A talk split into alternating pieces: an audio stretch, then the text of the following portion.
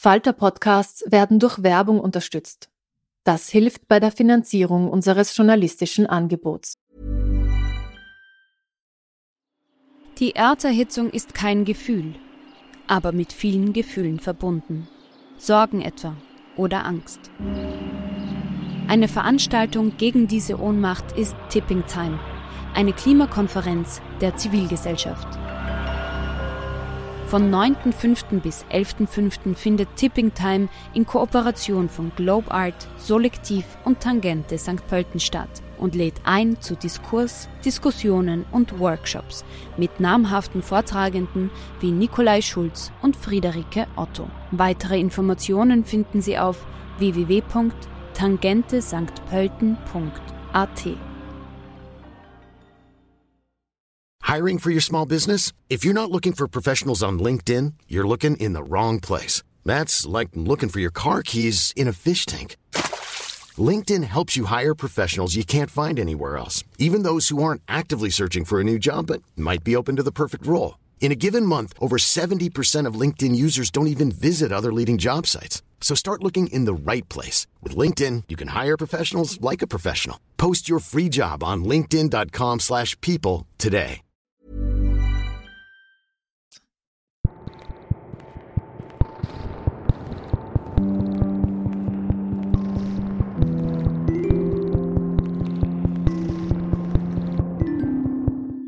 Herzlich willkommen bei einer neuen Folge von Besser lesen mit dem Falter. Mein heutiger Gast ist Margit Mössmer und wir reden über ihr neues Buch Das Geheimnis meines Erfolgs. Es ist aber kein Lebensratgeber oder ein Fachbuch, wie man reich wird. Nein, es ist eine Geschichte erzählt aus der Perspektive eines ganz besonderen Kindes. Klingt seltsam? Das dachte ich zunächst auch. Doch dann habe ich zu lesen begonnen und konnte das Buch nicht mehr aus der Hand legen. Und genauso wird es Ihnen auch gehen. Aber hören Sie erstmal das Gespräch an. Auf dem Cover deines neuen Buches sitzt ein kleiner Vogel und singt mit offenem Schnabel. Was ist das für ein Vogel und wie ist der auf deinem Buchumschlag geflogen? Ja, der Vogel ist eine Nachtigall, weil eine Nachtigall auch eine wichtige Rolle spielt äh, in dem Buch, in dem Text sieht man die gleich zu Beginn. Das wäre jetzt nicht meine erste Wahl gewesen, das auch gleich zu sehen, was dann auch im Text eine Rolle spielt, aber ähm, so wurde es jetzt dann im Endeffekt gelöst. Ich glaube grundsätzlich, mh, hm, das Cover ist jetzt nicht gerade eine schon so gestrichene Tür, die zum Rest des Hauses passt, sagen wir mal so. Äh, es ist recht nüchtern. Ich glaube, mein Text ist ziemlich emotional. Mhm. Ähm, Vielleicht passt aber auch gerade dieses Spannungsverhältnis ganz gut für mhm. manche. Was ich ja interessant finde, ist der Titel, Das Geheimnis meines Erfolges. Das könnte auch ein bisschen irreführend sein, weil das Geheimnis meines Erfolges ist nämlich kein Ratgeber eines erfolgreichen Wirtschaftsmenschen oder ein Politikerratgeber, wie man erfolgreich wird oder wie man in der Beziehung erfolgreich wird. Was ist denn da Erfolg in deinem Buch? Also erstmal der Titel da habe ich mir so ein bisschen einen kleinen Wunsch erfüllt, weil äh, in meiner eigenen Kindheit war der Film, ich weiß nicht, ob du ihn kennst, Das Geheimnis meines Erfolgs mit Michael J. Fox hat für mich eine ganz große Rolle gespielt. Ja, jetzt, wo du sagst, erinnere ich mich dran. Das hat jetzt inhaltlich gar nichts Nein. damit zu tun. Äh, aber der Titel hat mich immer schon verfolgt und als, als Kind habe ich das halt einfach verschlungen und immer und immer wieder geschaut. Und äh, die Hauptfigur in dem Buch ist ja auch ganz, ganz stark an Filmen orientiert und ich selbst habe mich wieder erinnern müssen, was habe ich als Kind äh, für Filme geschaut. Äh, das zum einen. Und zum anderen, ja, ähm, der Erfolg hm, beläuft sich hier auf etwas bisschen komplizierteres natürlich, weil wir befinden uns in der Lebenswelt eines Kindes, das sich halt hinten und vorne nicht zurechtfindet, in der Welt überfordert ist mit den äh, Ansprüchen an das Kind selbst und ähm, nicht gut klarkommt mit anderen Kindern auch, also einfach andere Interessen hat, ähm, verschiedene Wahrnehmungseigenheiten hat, die sich nicht ganz gut decken mit dem, was von ihm verlangt wird im Alltag. Und deswegen muss es Strategien finden, um Erfolg zu haben. Um Erfolg zu haben, mhm. genau. Um in der Welt zu bestehen, was natürlich bei uns in unserer Welt auch immer gleich bedeutet mit, man muss natürlich erfolgreich sein. Man muss erfolgreich den Kindergarten schon mal überstehen und dann muss man die Volksschule erfolgreich überstehen und man muss einfach ständig irgendwie halbwegs gut in dieser Welt performen. Richtig, ja. Ich habe es dir ja schon gebeichtet vor, ich war ein bisschen skeptisch, als ich das Buch das erste Mal aufgeschlagen habe. Ein Roman aus der Perspektive eines Kindes erzählt. Hm, habe ich mir gedacht, na gut, ich kenne die Margit Mössmer, ich kenne ihre anderen Bücher, ich schätze sie als Autorin, aber trotzdem aus der Perspektive eines Kindes.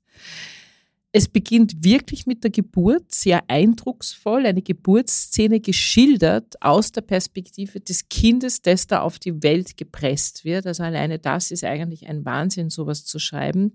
Und ich muss wirklich gestehen, du hast mich vom dritten Satz an weggepackt. Und das hat sehr viel mit deiner Sprache zu tun. Ich habe es nur gelesen, du hast es geschrieben. Ähm, wie würdest du denn deine Sprache beschreiben?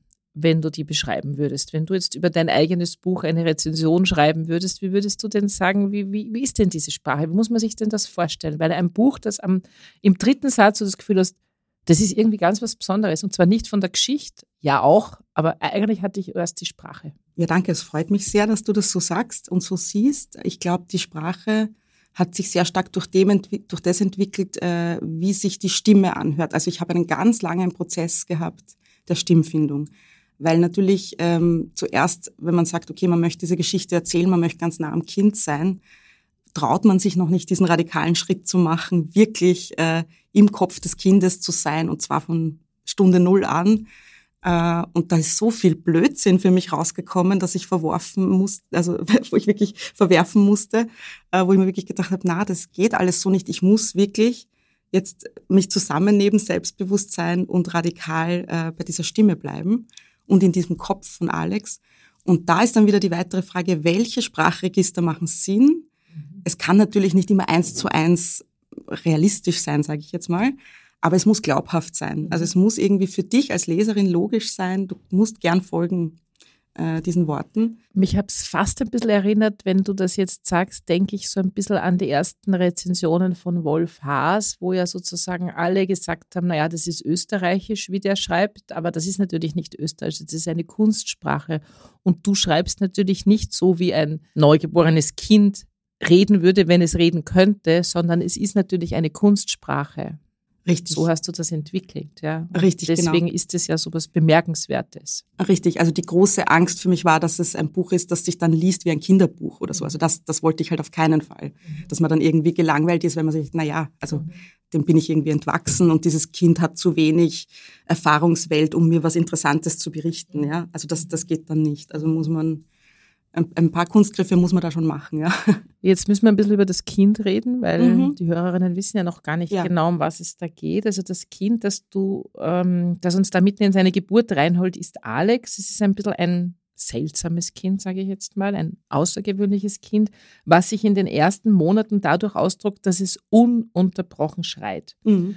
Es schreit ununterbrochen und es analysiert sich aber selbst und seine Mutter mehr oder weniger die ganze Zeit dabei. Erzähl ein bisschen, bisschen was über Alex. Was ist denn das für ein Kind? Dieses Kind ähm, hat, äh, ich würde mal sagen, eine hypersensible Wahrnehmung äh, und empfindet äh, gewisse Dinge ganz stark, also Gerüche, Hitze, ähm, Geschmäcker, also sind einfach viel stärker ausgeprägt als jetzt bei anderen Kindern. Und ähm, das führt zu der Frage der Andersartigkeit, ja, weil du es nämlich schon gesagt hast, also es steht ja auch am Klappentext mhm. und so weiter und es wird immer so, ja, Alex ist anders als die anderen, lalala. Es gibt auch ein Kapitel, das heißt die anderen und so. Ähm, also ja, aber auch nein. Also ich habe irgendwie das Gefühl, das wird auch schon so überstrapaziert, auch in der Literatur. Ja, diese Figur ist anders, ja, mhm. und wir, wir, wir widmen uns jetzt dem Outsider und so. Alex ist eigentlich auch auf, in, im selben Maße, wie dieses Kind anders ist, nicht anders, sondern hat einfach ein, ein intensives Wahrnehmen. Und diese Intensität hat zwei Pole, was Gutes und was Schlechtes. Äh, und zwischen diesen zwei Polen bewege ich mich da eigentlich. Also es ist immer auch ein Feiern von dieser Wahrnehmung.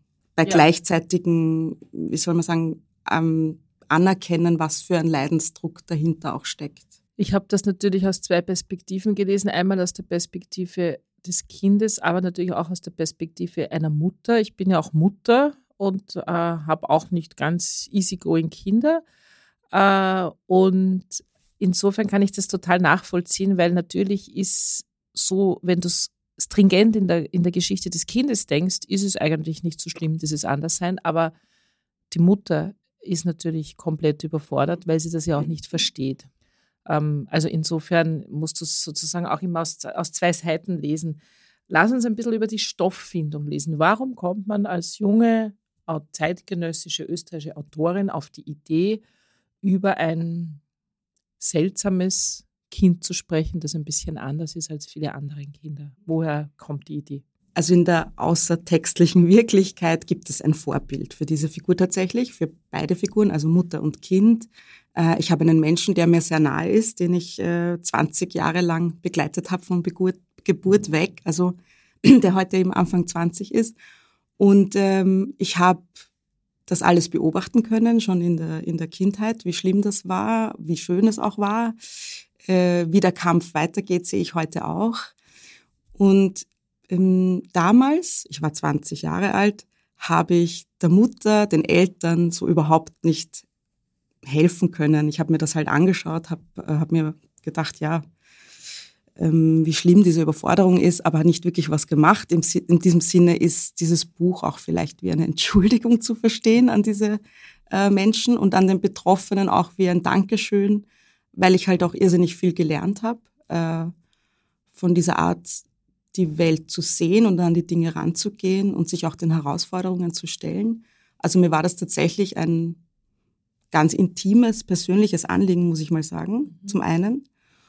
Ähm, und darin liegt vielleicht auch so ein engagiertes Moment in dem mhm. Text, weil äh, dieses Aufmerksamkeit erzeugen ist mir extrem mhm. wichtig. Ich glaube, damals hätten die Betroffenen ein leichteres Leben gehabt, wenn es ein bisschen mehr Ahnung gegeben hätte im Umfeld. Also jetzt rede ich jetzt auch von Institutionen, aber auch von Freundinnen, Familie und so weiter, ähm, dass man ein Gefühl dafür hat, dass es Grenzen gibt für Erziehungsarbeit, mhm. für gute Absichten, dass es einfach Dinge gibt, die nicht so die in deiner sind alleine. Ja, richtig, ja. die auch nicht so in deiner Hand sind und dass man vielleicht sich zweimal überlegt, wie schnell man wie schnell man den Eltern Schuld gibt und dreimal oder noch öfter überlegt, wie schnell man dann immer der Mutter die Schuld gibt. Das mhm. ist ja überhaupt dann immer so im, der erste Impuls. Lass mich da nochmal einhaken, weil ähm, du hast es vorher jetzt gerade so schön gesagt, eine fremde Welt zu erschließen, nämlich die Welt dieses Kindes, jetzt deines Vorbilds oder auch Alex. Und das ist so ein Buch. Also mich fragen immer ganz viele Leute, was macht für dich ein gutes Buch aus?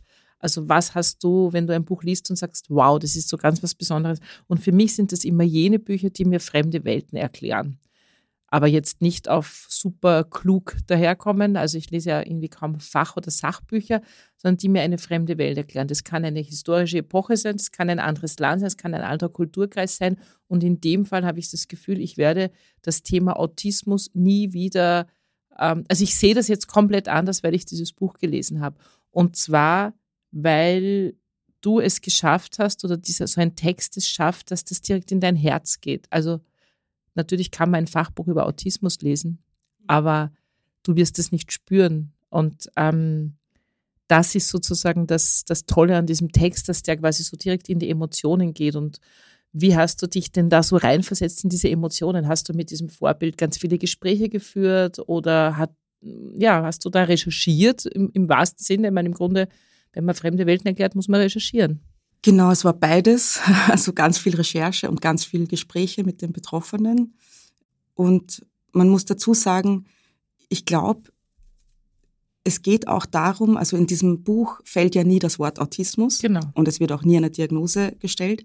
Und ich wollte mich auch mit dem Blindflug befassen, in dem sich die Betroffenen in meiner Wirklichkeit jetzt ähm, befunden haben, nämlich für gute zehn, elf Jahre lang. Und erst dann nämlich kam eine Diagnose. Das ist übrigens der Zeitpunkt, wo mein Text aufhört. Mhm. Äh, ich höre auch bewusst auf, äh, weil in der Kindheit sind wir quasi alle ein bisschen gleich, was jetzt die Erinnerungsmöglichkeiten angeht. Wir müssen ja alle spekulieren, wenn wir über Kindheit schreiben.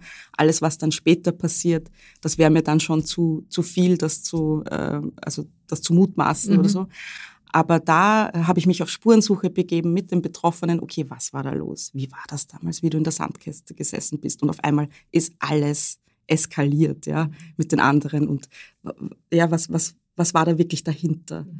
Und da so ein Puzzle äh, zusammenzubauen von den Aussagen früherer Lehrerinnen, Kindergartenpädagoginnen, den Eltern und Betroffenen selbst, ist halt sehr aufregend und hat auch zu sehr emotionalen Szenen, nicht nur im Buch, sondern außerhalb des Buchs okay. für mich geführt, weil, weil natürlich der Betroffene, der heute eben erwachsen ist. Viele Erinnerungen hochgekommen ja, sind. Ja, und auch irgendwie dankbar ist, dass ich es anspreche, weil in der Klarheit, ja. ja. Äh, weil, weil gewisse Dinge gehen halt verschütt und das ist, ähm, ja, man möchte das ja auch nicht immer auf das, sich selbst auf Nein, das reduzieren. Ja, ja, also hat man ja auch keine Lust drauf. Ja, ja. Und das hat der Mensch dann auch viele Jahre auch gemacht, das auszublenden. Aber dann ist es vielleicht auch irgendwann wieder ganz gut. Ach so, ja. Also es hat schon äh, einen Stellenwert ja. in meinem Leben, den ich nicht einfach wegwischen kann. Äh, das Buch spielt ja nicht in der Jetztzeit. Also du hast da so schöne Hinweise eingebaut. Äh, der erste Computer, die Filme, die geschaut werden, wo du so ein bisschen als Leserin, der ja nicht diese Vorbildgeschichte kennt sozusagen, aber als Leserin kannst du dich ein bisschen verorten. Wie wichtig ist es für die Geschichte an sich, dass es in der, dass es in der Vergangenheit spielt, also dass es nicht jetzt in der Gegenwart spielt. Hat sich da was verändert? Würde das jetzt anders sein? Ich glaube schon. Ich glaube, dass sich was weiterentwickelt hat. Ähm, es gibt bessere Hilfestellungen, auch so Autismushilfe Wien und so weiter. Äh, und auch wenn man jetzt schaut, popkulturell, es ist richtig wie Schwammerl aus dem Boden sind die autistischen Charaktere geschossen. Ähm, ich frage mich nur oft, in welcher Qualität, um ehrlich zu sein. Also so viele gute Beispiele fallen einem dann doch nicht ein, äh, obwohl es sie gibt. Also es hat sich sicher äh, was weiterentwickelt. Was auch ein ganz wichtiger Aspekt der Geschichte ist, ist das Milieu, in dem es spielt. Es ist kein Bildungsbürgertum. Es sind keine gebildeten Eltern, die vor der Geburt schon sich 15 Sachbücher oder Fachbücher über die Entwicklung des Kindes in der Buchhandlung bestellt haben und in der Schwangerschaft das gelesen haben. Nina ist wahnsinnig jung, es war eine Affäre, der Typ ist weg, sie hat eine Friseurlehre gemacht, sie arbeitet Teilzeit im Supermarkt. Was ändert das Milieu an so einer Geschichte? Also warum war dir es wichtig, äh, die Nina als, sage ich jetzt einmal absichtlich polemisch, einfache Frau darzustellen? Bei meinem realen Vorbild war Gott sei Dank nie die Frage nach dem Geld. Also man hat gewusst, okay, wenn diese Therapie gebraucht wird oder dieses Medikament oder so, wir werden das ausgeben. Es ist natürlich erheblich, es ist spürbar im Konto, aber wir können es stemmen. Und ich habe mich dann schon gefragt, okay, ähm, aber was passiert, wenn ich noch ein bisschen an der Schraube drehe und mir überlege, aber wie, wie schaut das Ganze ohne Geld aus oder ohne überschüssiges Geld, ja? Und ich glaube, da wird es dann halt wirklich schneller dramatisch. Natürlich, so wie jedes äh, Problem, das man hat, ohne Geld dramatischer wird. Ähm, aber das wollte ich mal genauer anschauen, bei gleichzeitigem, wie soll ich sagen, nicht zu schnellen Vorverurteilen einer prekären Situation, äh, wo man sagt, na ja, wenn das prekär ist, dann ist ja gleich alles prekär. Weil das finde ich auch immer so gefährlich, dass es so eine Tendenz gibt, zu sagen, ach so, na, so ein armes Verhältnis und die haben irgendwie kein Geld und das wird und dann schnell gewaltvoll oder schnell so oder so, ja genau, oder schnell äh, der Horizont eng oder so. Und das, das ist eben ganz schwierig. Und es gibt ja gerade in der, im kindlichen Erleben so viel Positives in auch einer vermeintlich prekären Situation, also wo man sagt, wo man jetzt nach von außen schauen würde, sagen, aha, das da hat die aber nicht sehr privilegiert gelebt als Kind und man selbst hat sich aber sehr wohl privilegiert gefühlt, weil mhm. äh, man irgendwie in einer Glitzerwelt in, im Supermarkt steht und das irgendwie das Gefühl hat, alle Waren gehören mir, weil meine Mutter hier arbeitet. Ja? Äh, also solche Momente prägen sich in ein Kinderhirn dann ganz stark ein und sind, werden als Privileg empfunden. Und ähm, solche empfundenen Privilegien, glaube ich, sind echte Stützen fürs Leben. Und deswegen muss man da aufpassen, zu schnell alles in eine Richtung alles, zu schieben. Ja. Lass uns noch ein bisschen über Nina reden, weil die ist natürlich auch extrem wichtig im Buch. Das war wirklich so mein, mein Herz. Ich, hat, ich war auch 20 alleinerziehend und hatte ein Schreibaby. Also es war für mich fast, äh, es ist jetzt 35 Jahre her, aber es war körperlich fast schmerzhaft, äh, zu, das zu lesen, wie fertig dich so ein schreiendes Kind machen kann. Ähm, die Nina ist eine Figur, die schwankt zwischen Verzweiflung und Resignation, aber gleichzeitig ist sie voller Liebe zu diesem Kind und sie ist stark wie eine Löwin, obwohl sie eigentlich nicht genau weiß, was mit diesem Kind los ist. Ähm, wie, wie hast du die Nina in den Griff bekommen? Wie, wie ist diese Figur entstanden in deinem Kopf? Ist die gewachsen beim Schreiben? Ja, die ist bestimmt bestimmt ist die gewachsen. Bei der Nina war meine gewisse Lässigkeit sicher wichtig ähm, und das spielt sich, glaube ich, ganz gut, ist, glaube ich, ein ganz gutes Ping-Pong, diese Lässigkeit, aber auch äh, natürlich diese absolute Überforderung, ja, mhm. von, von Anfang an und dieses Alleingelassensein. Sie hat ja einen Bruder, Patrick, der ist immer wieder hier oder nicht hier und macht manchmal mehr Chaos als sonst was. Ähm, man merkt auch, da gibt's eine gewisse gute Beziehung, eine, eine, eine, eine gewisse Liebe ist da auch da, aber so richtig Hilfe oder Unterstützung ist das ja nicht. Ähm, und ich wollte Nina selbst äh, sehr cool finden und finde sie auch cool.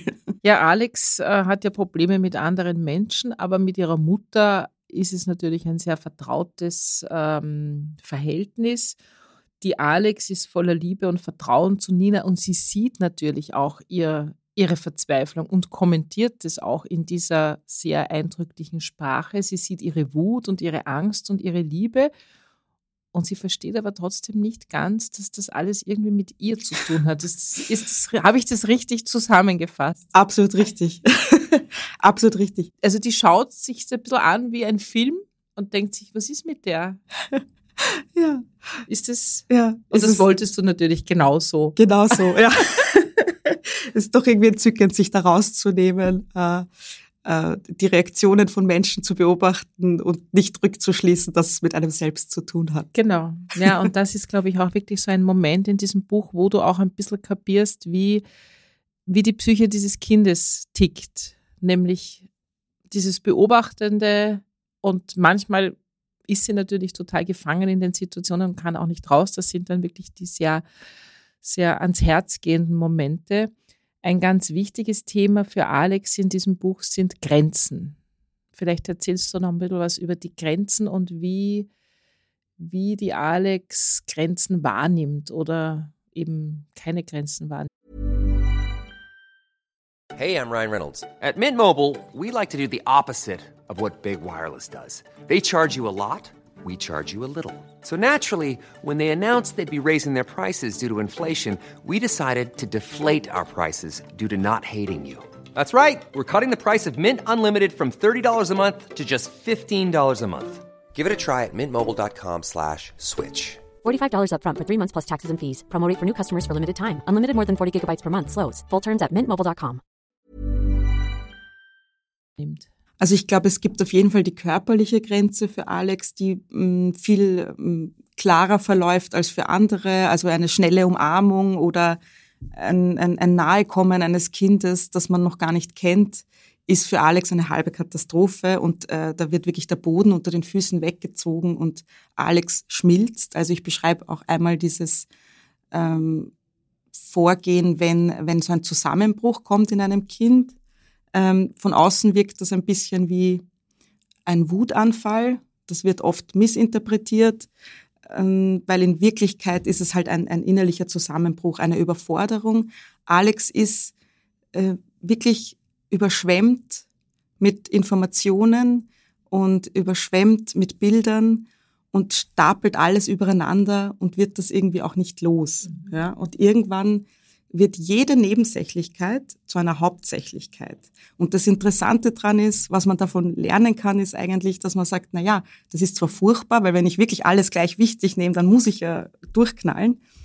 Aber ich muss mir dann auch die Frage stellen, wer teilt denn für uns ein, die Welt in Hauptsächliches und Nebensächliches? Und wie schön ist es eigentlich, sich zu überlegen, das ist aber für mich jetzt hauptsächlich und das ist für mich jetzt berücksichtigungswürdig und ich möchte mich in das verfangen. Mhm. Ja? Und da, also, da, da, da steckt so viel subversives Freiheitspotenzial auch drinnen, was mir gefällt und was einem so viel eröffnen kann. Ja, es ist halt leider in unserer Regelwelt äh, kein Platz dafür. Und natürlich ist es auch teilweise gefährlich, ja, wenn du sozusagen nicht, nicht filtern kannst. Also ich hatte mal eine, eine Angestellte, die autistisch war, die bei uns halt so mitgearbeitet hat und die hat mir das mal beschrieben, dass wenn sie bei uns vor dem Geschäft auf die Straße geht, dann fallen alle Informationen gleichzeitig auf sie ein und sie kann sozusagen nicht filtern. Sie sieht, der hat einen roten Mantel an und sie sieht, da kommt die Straßenbahn und 25 gleichzeitig. Und die Straßenbahn ist natürlich gefährlich, der rote Mantel ist eigentlich wurscht. Aber sie konnte das sozusagen nicht ordnen. Und da habe ich das erste Mal so ein bisschen kapiert. Und äh, das kommt in deinem Buch natürlich nochmal wahnsinnig eindrucksvoll vor. Sie beschreibt ja auch, dass die Leute in sie reinkrachen. Ähm, die Nina ist in ihr aber irgendwie drinnen, oder? So beschreibst du das. Habe ich das richtig in, in Erinnerung? Also richtig. alle anderen sind draußen und irgendwie schwierig und Nina ist Teil ihres. Richtig, es gibt einmal so eine Überlegung vor ihr. Da sitzt sie, glaube ich, irgendwie draußen im Garten und macht, also philosophiert so, wie ist das jetzt mit meinem Inneren und dem Äußeren und, und dem wie Weltall. weit und dem Weltall, genau. Wie weit, also wie weit kann man auch sich hineindenken? Wie nah kann jemand eigentlich einem sein? Also ist das Innere, unser Inner Space so groß wie der Outer Space? Kann ich, wenn ich von Liebe spreche oder von wie nah mir etwas ist, ins Unendliche gehen? Es ist ja auch so, dass wir permanent Kinder unterschätzen. Natürlich. Also wir sind ja permanent dann überrascht, wieso weißt du das schon oder wieso sagst du das? Weil wir halt urdumm sind darin, mitzukommen, wie Genau. weit sie sind. Ne? Und was mich auch wahnsinnig erinnert hat an die Kindheit meines jüngeren Kindes, ist dieser Wiederholungszwang. Also ähm, Alex schaut ja zum Beispiel immer die gleichen Filme. Äh, und das ist ja eigentlich was, was Kinder bei Kindern ganz normal ist. Also Kinder lesen immer die gleichen Bücher. Mein Kind liest jedes Jahr und mein Kind ist kein autistisches Kind, aber das ist jedes Jahr zu Weihnachten das fliegende Klassenzimmer, jedes Jahr. Es muss einfach so sein. Ich mache es bis heute so, dass ich Oh, jedes wie Jahr schön. Billy Wilder, Sam Like It Hot schaue. Aber das ist, gehört in eine andere Geschichte. Aber genau was du sagst, es ist etwas, was jedes Kind macht. Der Unterschied ist hier wieder, was steckt dahinter? Was ist die Absicht? Was will Alex erreichen durch dieses immer wieder dieselben Filme schauen, immer wieder Stopp und Play und Stopp und Play und was zu will drücken? sie erreichen? Äh, sie möchte was erfahren, sie möchte was dekodieren, sie möchte was über soziales Verhalten lernen, um sich das abzuschauen für die echte Welt, um besser durchzukommen. Da sind wir wieder bei diesem Erfolgsgedanken. Ja, wie wie komme ich zum Erfolg? Wie wie gestaltet sich mein Leben im Kindergarten, in der Schule so einfach einfacher? Ja. Äh, und äh, sie erhofft sich da Antworten in diesen Filmen. Interessant wird's dann, äh, wenn der Onkel kommt mit äh, Filmen wie Spiel mir das Lied vom Tod oder Batman und äh, Alex dann anfängt, das als Vorbilder zu nehmen für soziale wird. Situationen. Ja, was sie sich dann für eine Krücke baut und wie das ausgeht, äh, dass sie irgendwie rauskommt, äh, das verraten wir jetzt nicht, weil das sollen ja alle, alle, alle dieses Buch lesen. Was mich jetzt noch interessiert, hast du es, ähm, also im ganzen Buch kommt das Wort Autismus gar nicht vor. Man kann im Klappentext so ein bisschen lesen, äh, dass sie anders ist, aber das Wort Autismus kommt nicht vor. Äh, ich nehme an, es war dir wichtig, es nicht zu benennen, sonst hättest du das gemacht. genau, ja. Ja.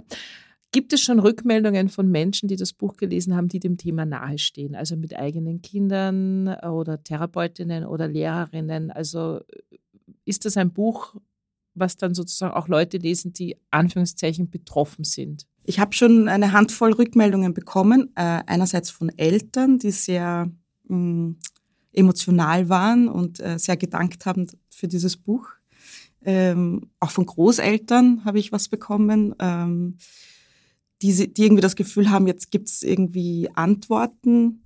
Äh, ein paar betroffene Stimmen habe ich auch bekommen und ähm, die sich da wiedergefunden haben und dankbar waren. Also da freue ich mich sehr und würde mich auch freuen, wenn da noch mehr äh, in Bewegung kommt und ich in Austausch treten könnte mit mehreren Stimmen. Ja. Ja, das, wie gesagt, hoffe ich sehr, sehr, sehr, weil ich finde, dass das Buch ähm, einen großen Erfolg verdient. Es heißt ja auch das Geheimnis meines Erfolgs. Ich habe mir so gedacht, wie ich es dann zugeschlagen hat und wirklich das Gefühl hatte, ich habe es quasi eigentlich ohne Luftholen durchgelesen. Äh, und dann nochmal, um mich so auf heute vorzubereiten, habe ich mir so gedacht, okay, vor gefühlten 100 Jahren hat uns äh, Rainman den Autismus erklärt, äh, dann ist lange nichts passiert und dann kam Margit Mössmer. ähm, ja, also in diesem Sinne wünsche ich dem Buch extrem viele Leserinnen und werde alles dafür tun, es zu verbreiten. Herzlichen Dank, das freut mich. Danke. Bevor uns Margit Mössmer eine kurze Stelle aus ihrem Buch Das Geheimnis meines Erfolges vorliest, hören Sie noch ein paar Tipps der Falter-Redaktion.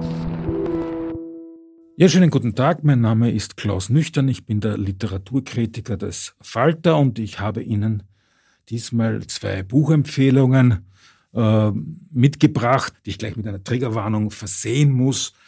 Es handelt sich äh, nicht um die typische Strandlektüre. Man kann das schon auch am Strand lesen, aber es ist sicher nicht das, was man normalerweise mit diesem Begriff verbindet. Es ist auch keine Vielgut-Lektüre, denn die beiden Bücher, es sind Sachbücher, äh, behandeln äh, die zwei größten Verbrechen, die die USA im 20.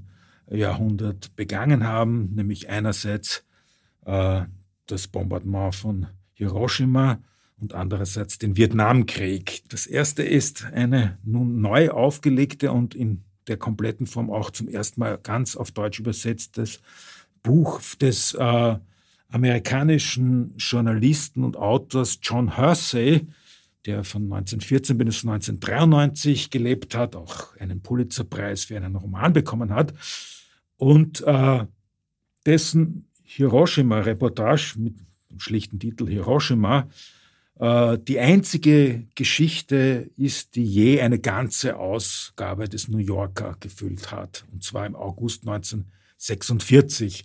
Und äh, Hörse war eben vor Ort und erzählt anhand äh, der Einzelschicksale von äh, sechs Personen, also unter anderem ein Arzt, eine, eine Beamtin aus der Personalabteilung, ein Methodistenpastor und äh, weitere Personen, wie sich äh, diese Katastrophe abgespielt hat, äh, wie die Leute reagieren, was sie für Verletzungen äh, davongetragen haben äh, und äh, in einer ziemlich nüchternen, distanzierten, sehr detailgenauen Art und Weise, die aber umso erschütternder ist. Das Besondere äh, an dieser Reportage ist, dass er 40 Jahre später noch einmal nach Japan gegangen ist und die Schicksale dieser Leute quasi zu Ende erzählt hat oder denen noch einmal begegnet ist. Und dieses Kapitel ist zum ersten Mal auf Deutsch erschienen und um Ihnen einen Eindruck von dem Buch äh, zu vermitteln, äh, lese ich eine kurze Passage vor, die auch äh, sehr bezeichnend oder sehr aussagekräftig ist, weil da geht es um einen deutschen Jesuitenpater, der dieses furchtbare Elend, der jetzt selbst betroffen ist, aber dieses überlebt, aber dieses furchtbare Elend aus mit seinen westlichen Augen versucht zu begreifen. Pater Kleinsorger, dem Abendländer, war das Schweigen im Hain am Fluss, wo Hunderte von schauerlich Verwundeten gemeinsam litten, eines der grauenvollsten und furchtbarsten Erlebnisse seines ganzen Lebens. Die Verletzten waren still. Keiner weinte, geschweige denn schrie vor Schmerzen. Keiner beklagte sich. Von keinem der Sterbenden hörte man einen Laut. Nicht einmal die Kinder weinten und nur sehr wenige Menschen sprachen. Und als Pater Kleinsorge einigen, deren Gesicht durch eine Stichflamme fast ausgelöscht war, Wasser reichte, nahmen sie ihren Teil, erhoben sich ein wenig und verbeugten sich dankend vor ihm.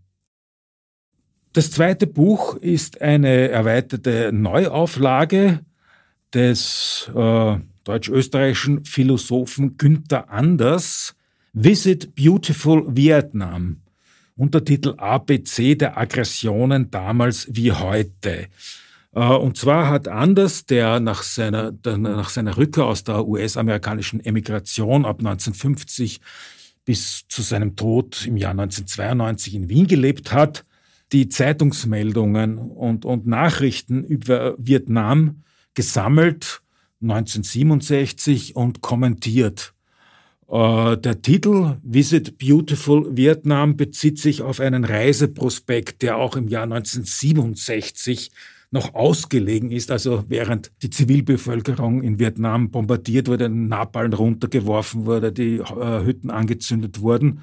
Und tatsächlich ist es zynischerweise so, dass die Zahl der Touristen zwischen 1966 und 1967 sich verdoppelt hat, also von 22.000 auf 45.000 US-amerikanischen Touristen. Und anders äh, nimmt sich äh, halt in einer Art und Weise, die ganz stark an Karl Kraus erinnert, diese Pressemeldungen und Äußerungen äh, von Militärs, äh, allen voran von des von ihm zutiefst verachteten amerikanischen Präsidenten Lyndon B. Johnson äh, her und analysiert halt ganz nah am Sprachmaterial, was damit eigentlich gesagt, verschwiegen oder auch einbekannt wird, weil eine Entdeckung, die er macht oder ein Novum, das er diesem Krieg zuschreibt, ist der Umstand, dass mit den Grausamkeiten gar nicht mehr hinterm Berg gehalten ist. Die Amerikaner verbergen nicht, was sie tun. Für Günther Anders ist der Vietnamkrieg glatter Völkermord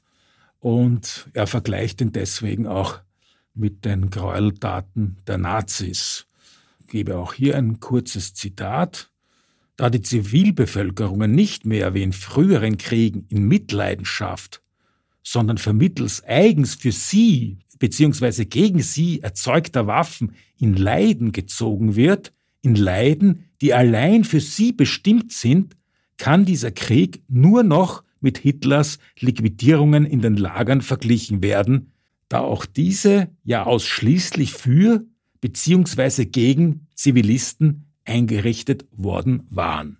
Und natürlich steht es jeder Leserin und jedem Leser frei, Analogien zu dem Kriegsgeschehen in der Ukraine heute zu ziehen. Ja, vielen Dank für die Buchtipps und nun liest uns Margit Mössmer eine kurze Stelle aus ihrem Buch Das Geheimnis meines Erfolgs, erschienen im Leikam Verlag vor. Langsam gingen Nina die Ideen aus. Die Hebamme, die Ambulanzärztin, der Primarius, der Birnbacher, Frau Hamidi Hamidi Hamidi, der Bachblütenapotheker und der guatemaltekische Schamane, der seine Patienten in einem extra aufgebauten Zelt am Messegelände in unserer Stadt empfing. Sie alle halfen nichts. Patrick war verschwunden und wir waren wieder allein in unserem Zuhause. Wir lagen auf unserer blauen Couch. Ich schrie und Nina weinte.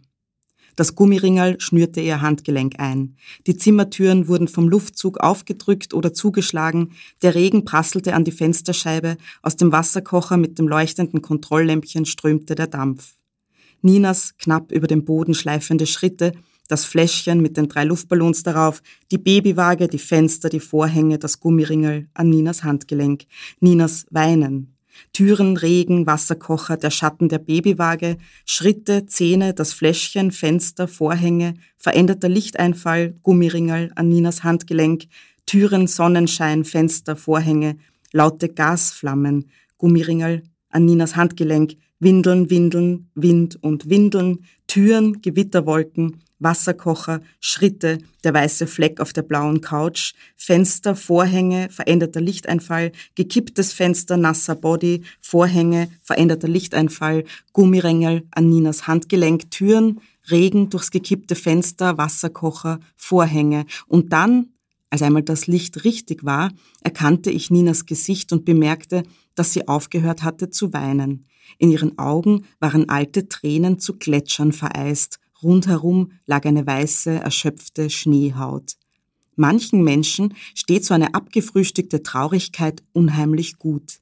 Nina war einer von ihnen, aber es gab außer mir ja niemanden, dem das hätte auffallen können.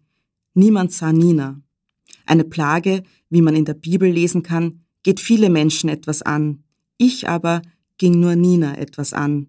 Es fand sich niemand, der sich zuständig fühlte. In der Ausweglosigkeit gibt es für Menschen und Tiere ein paar Möglichkeiten zu reagieren. Man kann sich verstecken, davonrennen, sich totstellen oder kämpfen.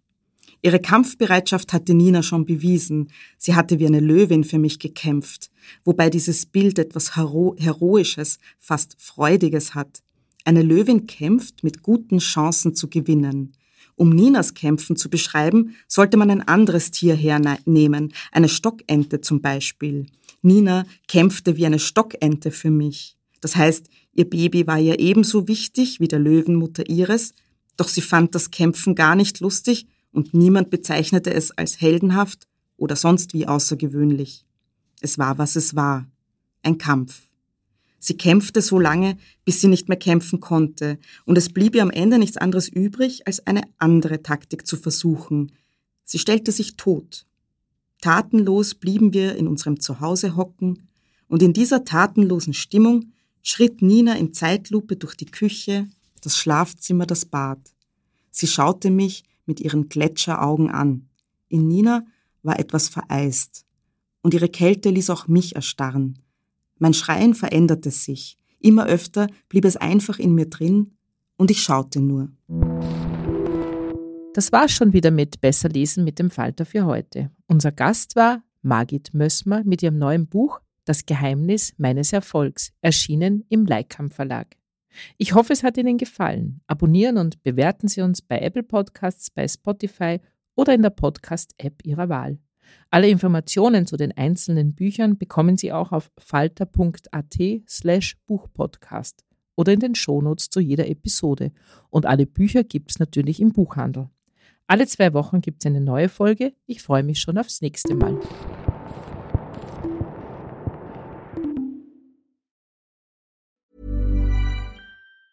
Planning for your next trip? Elevate your travel style with Quince. Quince has all the jet setting essentials you'll want for your next getaway, like European linen, premium luggage options, buttery soft Italian leather bags, and so much more. And is all priced at 50 to 80% less than similar brands. Plus, Quince only works with factories that use safe and ethical manufacturing practices.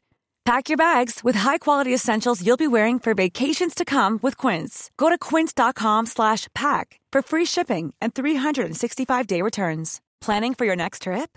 Elevate your travel style with Quince. Quince has all the jet-setting essentials you'll want for your next getaway, like European linen, premium luggage options, buttery soft Italian leather bags, and so much more. And is all priced at 50 to 80% less than similar brands. Plus, Quince only works with factories that use safe and ethical manufacturing practices. Pack your bags with high-quality essentials you'll be wearing for vacations to come with Quince. Go to quince.com/pack for free shipping and 365-day returns.